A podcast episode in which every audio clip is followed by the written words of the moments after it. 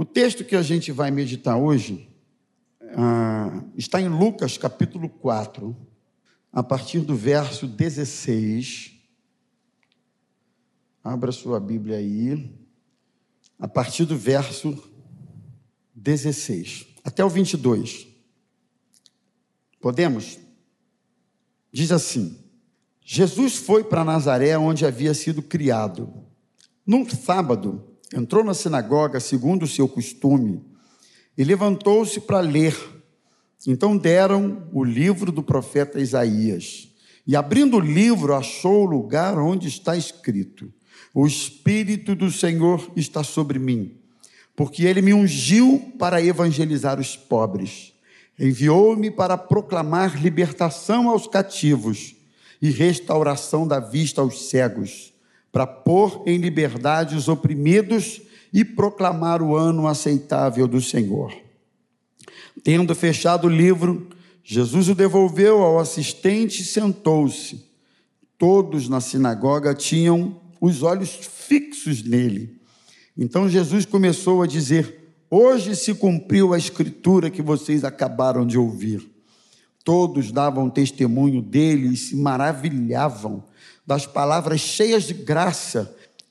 Então Jesus disse: é só até aí, versículo 22, com a pergunta do que, dos que ali estavam ouvindo Jesus fazer a leitura, até o verso 22. Vamos orar. Senhor, fala conosco nesta noite mais uma vez e permita que a tua palavra nos abençoe, nos instrua, que a tua palavra nos coloque no prumo, na tua vontade, que a tua palavra nos faça ser crentes melhores. Ajuda-nos, Senhor.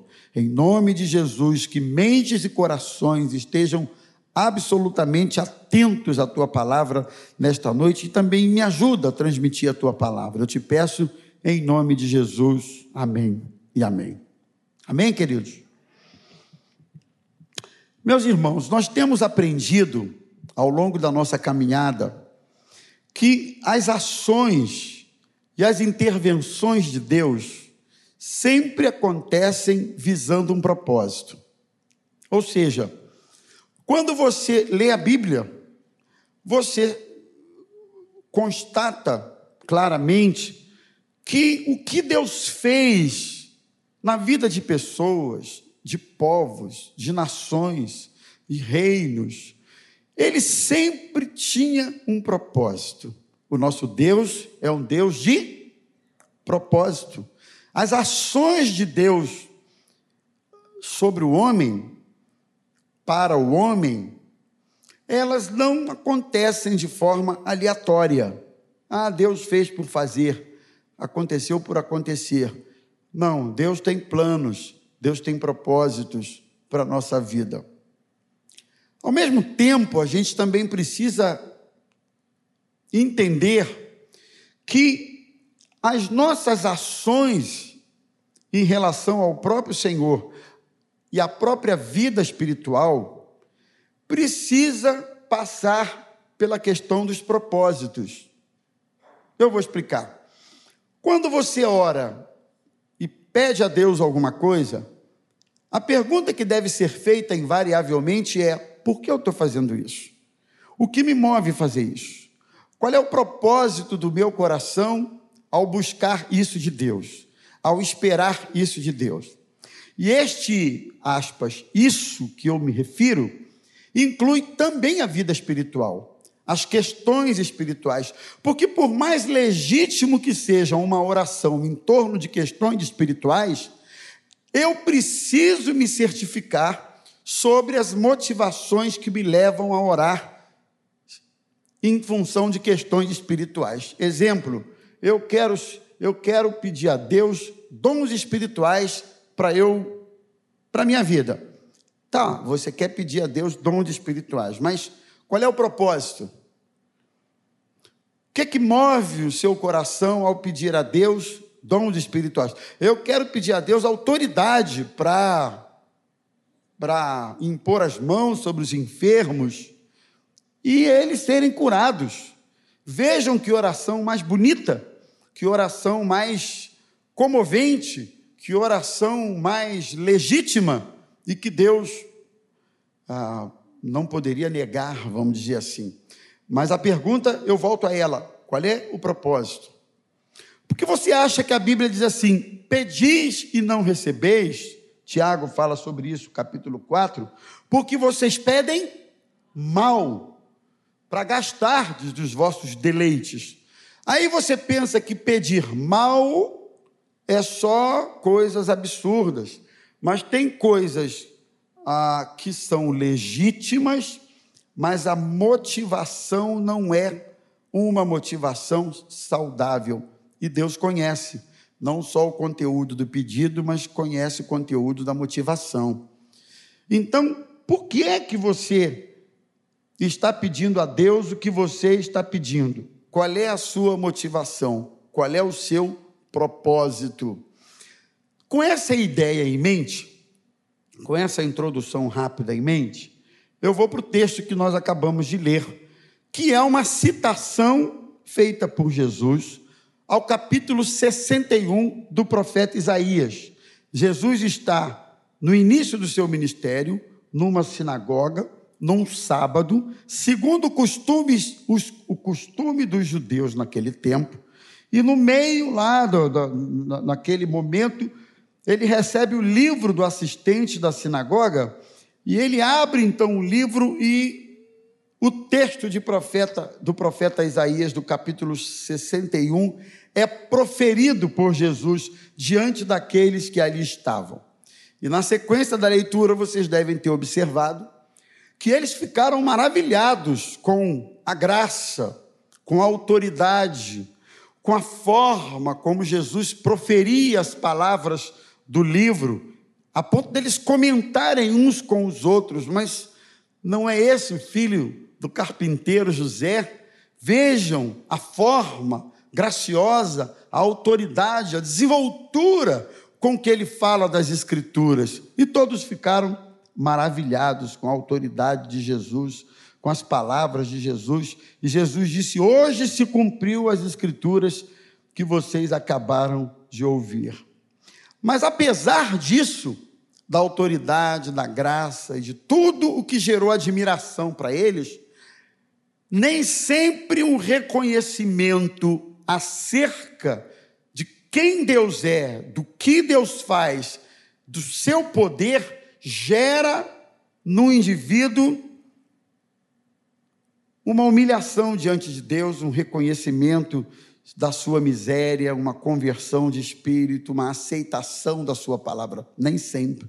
Tem gente que fica maravilhada com as palavras de Jesus, mas esse encantamento não é convertido numa posição. Esse encantamento não é convertido numa decisão não é convertido num, numa, numa prostração diante de Deus. E daí, na sequência, alguém que passe a servir a Deus, nem sempre. Tem gente que reconhece tudo isso. Eu estava vendo essa semana a entrevista de um ator muito famoso, numa ocasião lá, eu estava vendo a entrevista dele. E ele começa a falar de Jesus, ele tal, ele, eu não sei se alguém já viu, este homem falando de Deus. Mas aí, no meio da sua fala, ele diz: Olha, eu, Jesus foi um cara maravilhoso. Jesus foi, olha, 10, foi top. É, mas eu sou ateu. Eu sou ateu, eu não acredito. Eu acredito que a eficiência, o exemplo de Jesus, a importância da vida de Jesus para a humanidade está em função da sua, da sua vida, de quem ele foi em vida e não na sua morte. Ele diz assim: para mim, a morte de Jesus não declara o triunfo dele. Gente, eu fiquei assim. O cara foi falando, aí eu fui ficando assistindo a entrevista, né? Eu fui assistindo a entrevista. No final das contas, ele descreveu quem era Jesus, mas não entendeu nada sobre a missão de Jesus, sobre o plano da salvação e assim por diante. E no final ele sentencia: por isso que eu sou ateu etc, etc, etc. Então não adianta achar Jesus bacana, não adianta achar que ele fala bem, não adianta achar que ele tem graça, não adianta achar que ele foi um Marte da paz, não adianta achar um monte de coisas legítimas sobre Jesus, se o Espírito Santo de Deus não levar o indivíduo a reconhecê-lo como filho de Deus, salvador seu da sua vida e confessar com seus lábios que Jesus é Senhor da sua vida. Ponto. Não adianta. A Bíblia diz que se você confessa com a boca e crê com o coração, você é salvo. Mas se você não confessa e não crê e apenas admira, a admiração por si só, irmãos, tem muita gente boa aí que a gente até poderia citar como gente admirável. Mas Jesus não foi só admirável. A Bíblia diz que ele veio a este mundo para buscar e salvar aquele que se havia perdido. Leia-se eu, você, Marquinhos, esposa, todo mundo aqui. Todo mundo aqui era perdido. Não, pastor, meu era gente boa, gente boa nada. Não tem ninguém gente boa, não, irmão. Todo mundo aqui é complicado, encrenqueiro, todo mundo aqui é esquisito, todo mundo aqui é estranho, todo mundo aqui é, é raça ruim é raça ruim. Se pisar no teu calo, você vai dar o seu pulo, você vai dar o seu grito, você vai. É, é, é isso que somos. A Bíblia diz que todos nós todos pecaram, destituídos foram da graça de Deus. Eu abri esse, essa janela na, na minha na, ainda introdução para dizer que aquele povo de Nazaré, apesar de terem reconhecido isso em Jesus, eles rejeitaram a mensagem de Jesus, né? Mas, ponto da minha palavra hoje está em função do propósito, porque há uma expressão no texto que lemos, que é a expressão para, que indica propósito, objetivo. Jesus disse assim: O Espírito de Deus me ungiu para. Aí vem na sequência do texto: para. Para quê? Ele vai falando evangelizar os pobres, né, né, né, e eu vou comentar isso aqui com vocês. E a pergunta que eu faço é: você quer ser ungido para quê? Se eu perguntar aqui, quem quer ser ungido? Quem quer ser abençoado? Quem quer receber de Deus bênçãos espirituais? Todo mundo em sã consciência vai levantar a mão. Mas aí a pergunta é: para que você quer isso? Por que você quer isso? Qual o objetivo? O que te move? O que leva você a se interessar em pedir a Deus dons? Tem gente que quer dom, sabe para quê? Para ganhar dinheiro. Tem gente que usa o dom para ganhar o dinheiro. O dom para ele é uma ferramenta mercantilista. Não é assim? Para ele ganhar dinheiro. E ele ganha dinheiro com o dom que Deus deu a ele. Quando é Deus que dá, porque tem gente que esse dom nem é Deus que dá, é um 71 mesmo. Para que, que você quer dom? Para que, que você quer revestimento espiritual? Tem gente que quer revestimento espiritual para bater no peito e dizer assim: eu tenho a força, eu tenho poder. Não, eu oro e Deus faz. E aí, irmãos, entra o que alguns chamam de a pior das soberbas. Sabe qual é a pior da soberba? É a soberba espiritual. Existem vários tipos de soberba, né? Tem gente que é soberbo porque acha que é bonito demais. Tem gente que é soberbo porque o cabelo dele é bom demais. Tem gente que é soberbo porque ele acha que o físico dele é atlético demais. Tem gente que é soberbo por causa da sua cultura, do seu emprego, do seu salário, da sua renda, do lugar que mora, das suas conquistas. Tem gente que é soberbo por, por aquilo que tem e o pior, tem gente que é soberbo por aquilo que não tem. Tem gente que é soberbo da sua própria imbecilidade, desculpe a expressão é soberbo da sua própria mediocridade, da sua própria pequenez. E ele mesmo se embebeda com essa soberba em torno da sua pequenez. Então, tudo isso entra no, aspas, radar de Deus. Ele sabe por que, que eu peço o que peço, desejo o que desejo. Por que, que eu. E aí o texto vai mostrar. O Espírito ungiu Jesus para quê? Qual é a finalidade da unção do Espírito de Deus na nossa vida? O texto mostra para a gente. Primeiro, evangelizar.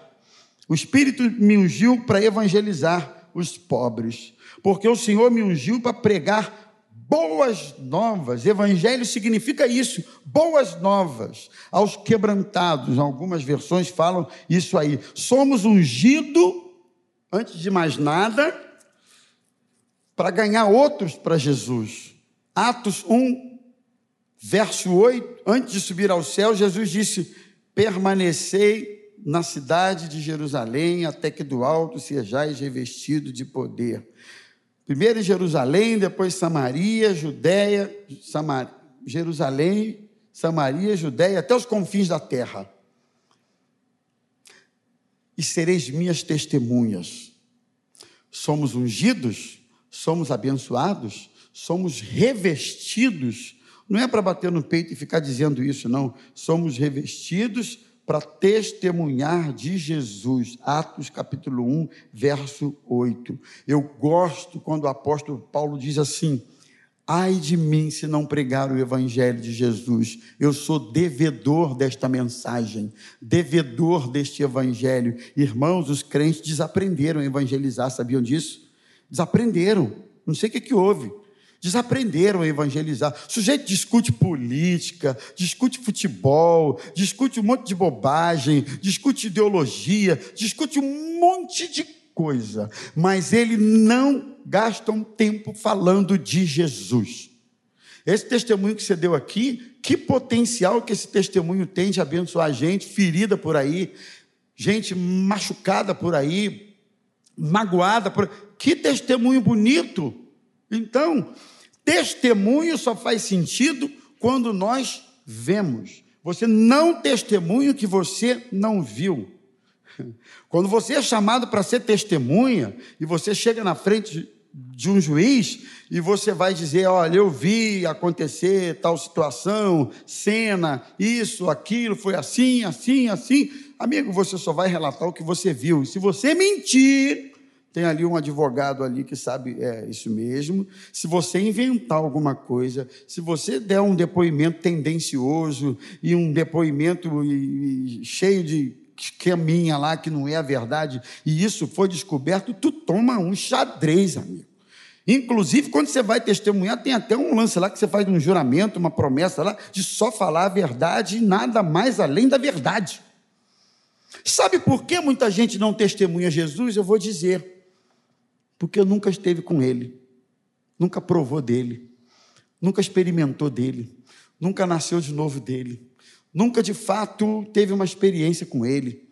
Porque quando você tem um encontro com Jesus, você faz o que fez Filipe com Natanael. Nós encontramos o Messias, de quem falavam os profetas, e ele disse: Mas pode vir alguma coisa boa de, de Nazaré? E Filipe disse: Vem e vê nós encontramos o Messias, eu encontrei o Messias, eu encontrei Cristo, ele mudou a minha vida, mudou a minha história, mudou a minha trajetória, ele tem transformado a minha vida, ele não só transformou, mas eu creio, irmãos, que o Evangelho, é como a Bíblia diz, é a vereda do justo é como a luz da aurora, que vai brilhando mais e mais até se tornar dia perfeito. Então, o que é isso? O crente está em constante transformação na sua caminhada com Deus.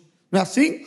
Não é uma transformação única que acontece uma única vez e depois. Não, é, é, uma, é, uma, é uma transformação que se dá diariamente. Oséias 6,3: conheçamos e prossigamos em conhecer ao Senhor. É um pouco crente hoje e depois que eu ouço uma mensagem, venho na igreja, oro, louvo, canto, etc., eu preciso sair daqui melhor um pouco, mais sério com Deus um pouco, mais convertido um pouco. E aí eu vou ler a Bíblia e vou orar e vou buscar a Deus. Isso precisa gerar em mim conteúdos maiores é, acerca de Deus. E é assim até você morrer, é assim a vida toda, é assim o tempo todo. Quanto mais a gente recebe de Deus, mais desejo a gente tem de receber dele e mais a gente quer compartilhar com as pessoas. Então o Espírito de Deus quer te ungir para você pregar o Evangelho. Pastor, eu não sei a Bíblia toda. Não é só dessa forma que você prega o Evangelho. Você pode pregar o evangelho para o seu vizinho, faz um bolo, leva para ele. Se ele for como eu, de banana, leva para ele. Só eu trouxe um bolo para você. Leva a primeira, leva a segunda, leva a terceira. Daí a pouquinho você faz um convite para ele, daí a pouquinho você fala de Jesus para ele. Ganha dessa maneira. Sei, Deus vai te dar estratégia para você falar de Jesus. Eu já falei centenas de vezes aqui. A minha família foi ganha pela família da Osaí ali convidou para ir num culto na casa dela, convidou uma, duas, três, sei lá quantas. Um dia nós fomos naquele culto na casa dela e lá no meio da reunião aceitamos Jesus. Minha família toda nos convertemos e tem 40 anos isso que nós aceitamos Jesus. Deixa eu te explicar uma coisa. Você não foi chamado para converter ninguém. Você não foi chamado para mudar ninguém. Você não foi chamado para transformar a vida de ninguém. Você foi chamado para pregar a palavra, testemunhar de Jesus. Quem muda é Ele, quem faz a obra é o Espírito Santo, não sou eu e nem você. A gente pode até dar uma ajuda, dando um bom testemunho, ou então a gente pode atrapalhar, dando um mau testemunho. Mas quem faz a obra é o Espírito Santo de Deus. Então, você quer ser ungido? Você precisa ser ungido para ter autoridade para falar de Cristo. Você quer ser ungido? O Espírito do Senhor está sobre mim, pelo que me ungiu para restaurar. Enviou-me a restaurar os contritos de coração. Quem é ungido se propõe a ser instrumento de restauração para quem precisa. Quem é ungido olha para o próximo e vê sempre a possibilidade daquele próximo, por mais ruim que seja, por coisa ruim que seja, na lama que esteja, e etc, etc, ele vê sempre a possibilidade de que aquele indivíduo pode ser restaurado. Não subestime obra de Deus na vida de ninguém. Não subestime, porque ele é poderoso para tirar o indivíduo do lixo, do monturo, arrancá-lo de lá e fazer dele príncipe e princesa no meio do povo de Deus. Você crê nisso, irmão? Alguém veio dessa vida, Jesus te arrancou de uma vida hum, e hoje você está aqui na casa de Deus. Hoje eu estou aqui pregando para vocês, olha que lindo. Não subestime o que Deus pode fazer na vida de uma pessoa. Não subestime. Eu acho que foi isso que o levita e os sacerdotes fizeram na parábola do bom samaritano. Porque primeiro passou um, olhou, estava o cara lá todo arrebentado, tomou uma costa de salteadores na estrada e passou de largo. Tá? Passou o sacerdote, olhou para o cara todo arrebentado e foi embora. Sacerdote. Eu não sei se esse sacerdote estava atrasado para o culto, Acho que ele tinha que abrir o culto na Praça Seca às seis horas. Já devia estar enrolado com trânsito. Isso não, não sei se o Dudu vai estar lá para abrir o culto. Ah, não, o cara está quebrado aí no meio da rua aí, o problema é dele. Quem mandou? Ah, alguém. Ah, e vai embora. As questões religiosas tiram de nós o olhar do ser humano, do necessitado, do que precisa de Cristo. Nossas questões religiosas são mais importantes do que o ser humano. E eu vou dizer para você: é um engano do inferno. Porque Jesus não está nem aí para a religião, ele está aí para a gente, para pessoas que estão quebradas, que estão maltratadas na beira do caminho. Então, o sacerdote não teve tempo para o samaritano quebrado na beira do caminho. Não teve, passou e foi embora. Depois veio o levita. Aí chegou a vez de vocês. Veio a minha, agora é a de vocês. Eu acho que o levita sabia que a pastora Raquel não gosta que se atrase no ensaio. E aí a galera do louvor, a Brenda, o pessoal, tudo, não, não, não, vamos embora, porque se chegar atrasada, a Raquel, ó, dá um cascudo, não pode. Tem que chegar na hora. Eu sei que o levita também passou de largo. Não deu bola para o cara quebrado, não. Aí veio o samaritano e olhou o cara quebrado na beira da estrada, todo arrebentado, desmaiado, sei lá, sangrando, todo morrendo. Samaritano que nem se dava com ele, e ele pegou o sujeito, botou na montaria, levou ele para uma pousada, um lugar assim do tipo, pagou parte da despesa lá que ele deu e disse: Olha, cuida dele aí Daqui a pouco eu vou voltar e eu vou passar por aqui. Se tiver tido alguma despesa a mais, eu acerto com você. Jesus diz: Quem é o mais próximo? Quem é o teu próximo? Hã? Então, irmão, não subestime gente que está desviada, porque pode voltar. Jesus é poderoso para trazer de volta. Não subestime gente que está na cachaça, porque pode ser liberto, Jesus pode trazer para o seu aprisco.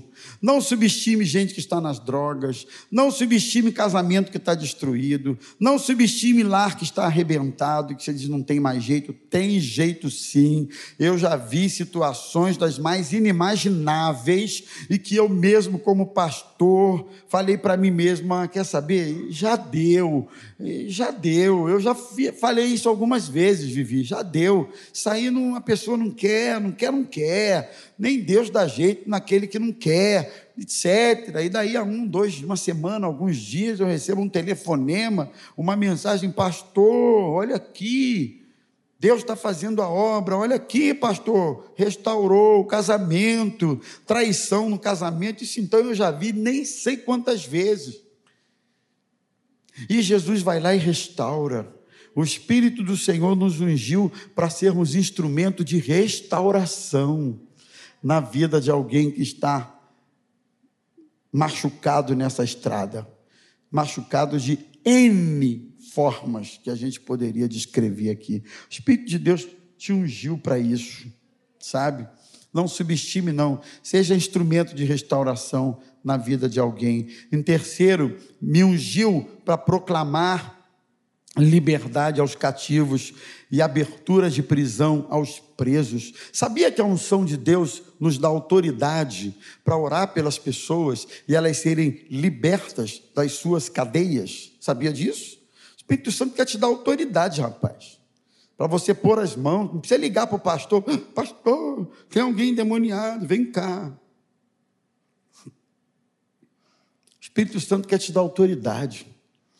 Eu é bizarro, para não dizer triste, mas eu, eu nunca me esqueço, na época, tempo atrás aí, uma pessoa caiu endemoniada no culto, aí o irmão foi lá orar, botou a mão, se empolgou, se encheu de coragem, de autoridade, foi lá e plau na cabeça do jeito, e sai, o demônio não sai.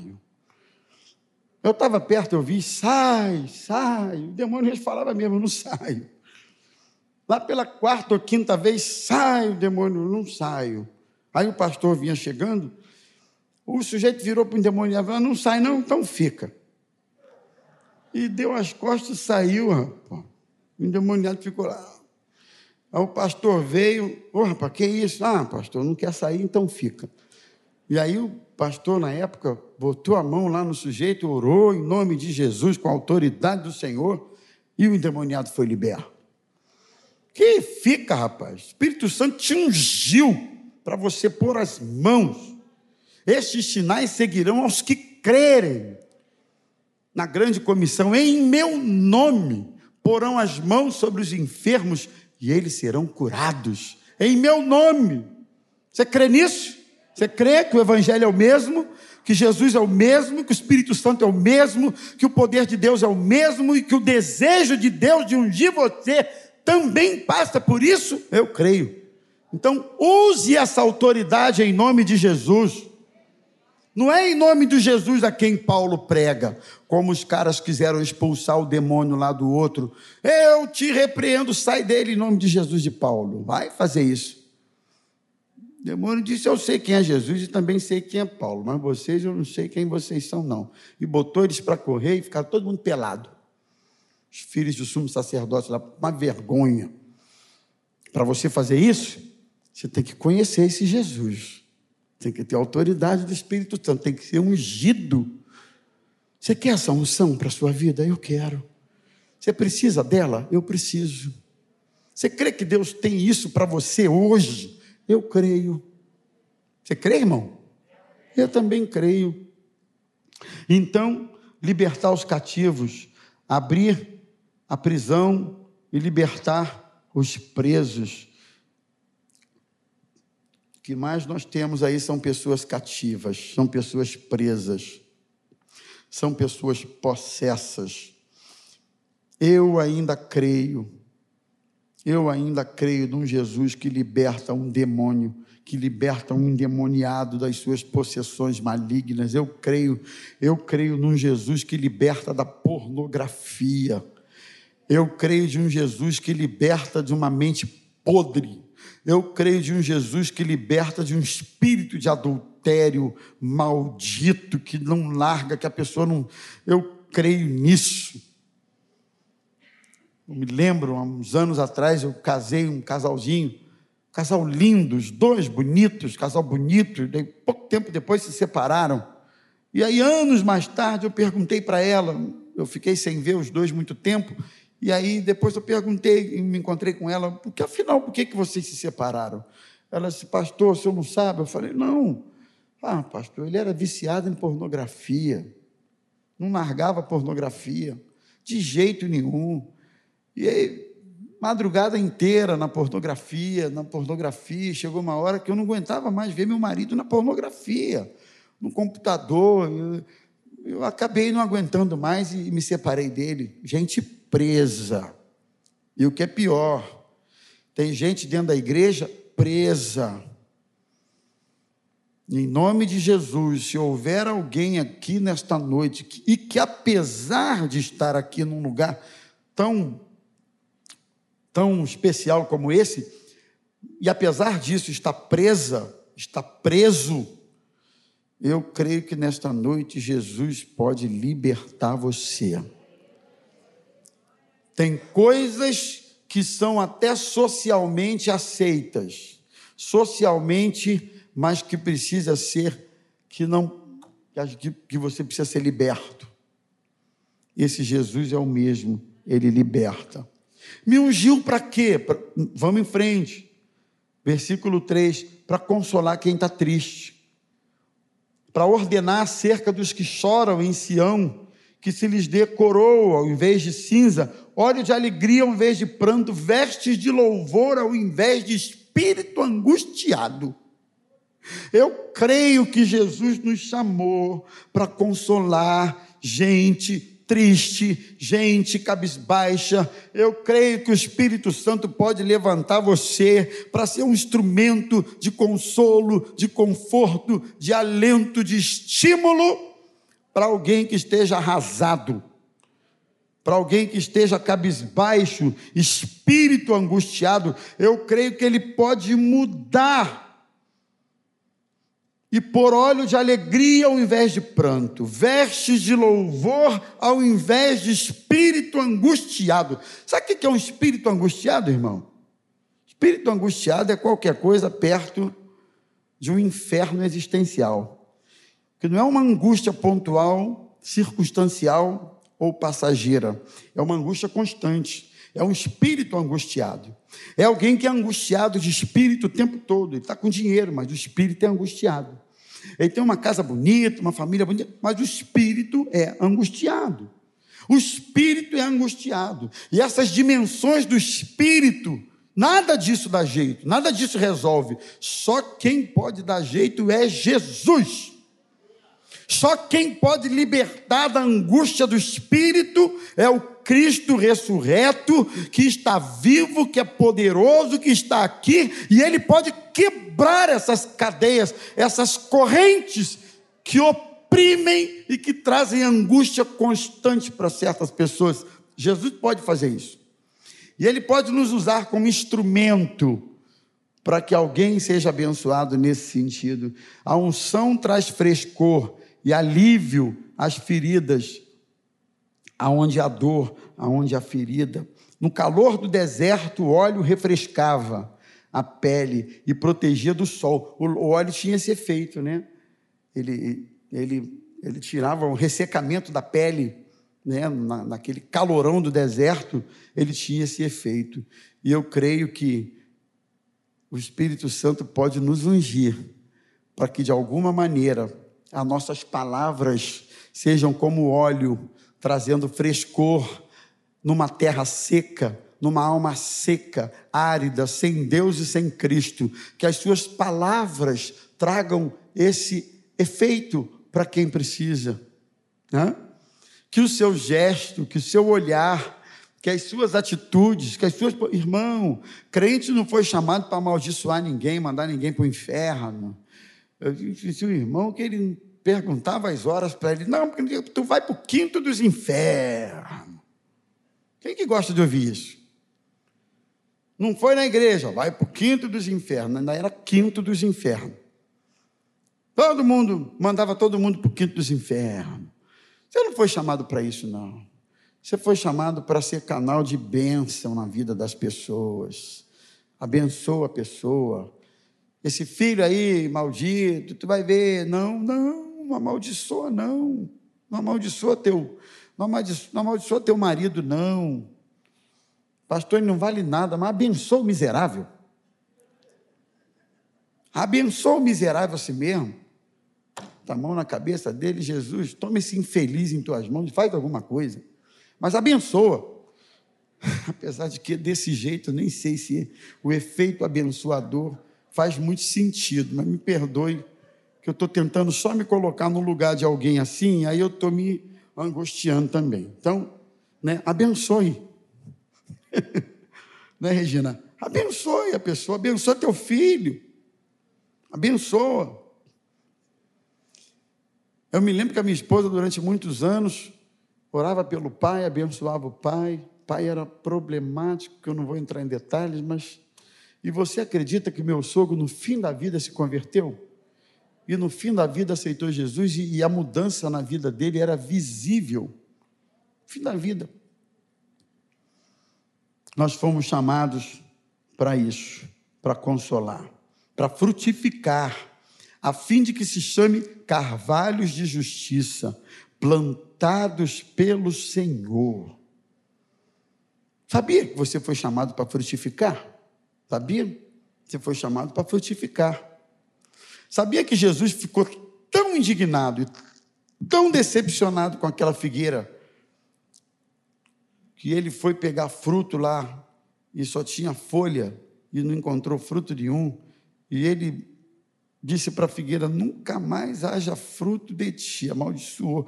Que ele achou que tivesse fruto, mas a minha vida não pode ser uma vida de folha, você precisa ter frutos. E aí o carvalho, eu descobri algumas coisas interessantes sobre o carvalho, simples, mas eu acho interessante. Primeiro é a resistência do carvalho. Carvalhos são árvores que duram até mil anos. Sabia disso não. É uma árvore resistente. Tão resistente, é resistente ao fogo, é resistente às pragas, resistente às tempestades. Você e eu fomos chamados para frutificar e sermos plantados como um carvalho, plantado com raiz. Sabe como? O carvalho, os carvalhos são também importantes porque eles funcionam como um abrigo para muitos animais. Os animais se abrigam no carvalho e produzem madeira de alta resistência e de alta durabilidade. E aí tinham outras características, mas eu, eu parei por aqui. E eu aprendi que quando a gente é ungido, a gente suporta, a gente aguenta firme a gente fica firme. Se falarem mal de você, você fica firme. Se baterem nas tuas costas assim, te elogiar, você fica firme. Se alguém caluniar você, você fica firme. Hã? Se vier um problema, sei lá, terrível, você fica firme. Se vier o desemprego, você fica firme. Se roubar o carro, você fica firme com Jesus. Se alguém partir, querido, você fica firme. Se o dinheiro acabar, você fica firme.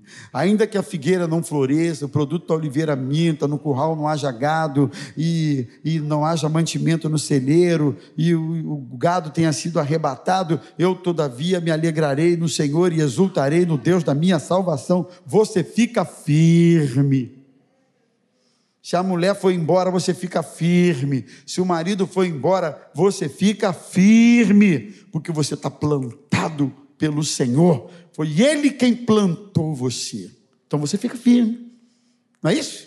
Juventude, galera, adolescente, a gente fica firme. a despeito de qualquer coisa, a gente fica firme.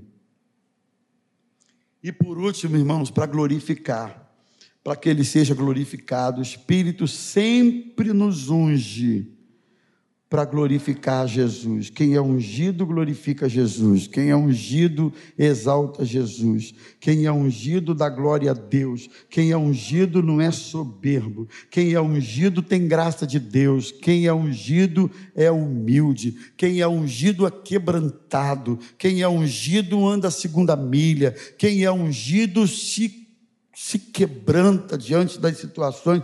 Quem é ungido exalta a Cristo, transfere a glória para Cristo. Quem é ungido sabe que não é nada, sabe que é dele, por ele, para ele, são todas as coisas. Quem é ungido não quer holofote, não liga para isso. Quem é ungido sabe que é vaso de barro, mas que o, o que habita em você é um tesouro de grande valor. Quem é ungido sabe disso que a unção esteja sobre você, gerando consagração pessoal, permitindo que os propósitos de Deus se cumpram na sua vida. Nunca peça unção ou queira unção para motivos outros que não passem por, pelo menos, por esses daqui. Glorifique o nome do Senhor, exalte o nome dele, abra sua boca e diga: Jesus, eu preciso dessa unção.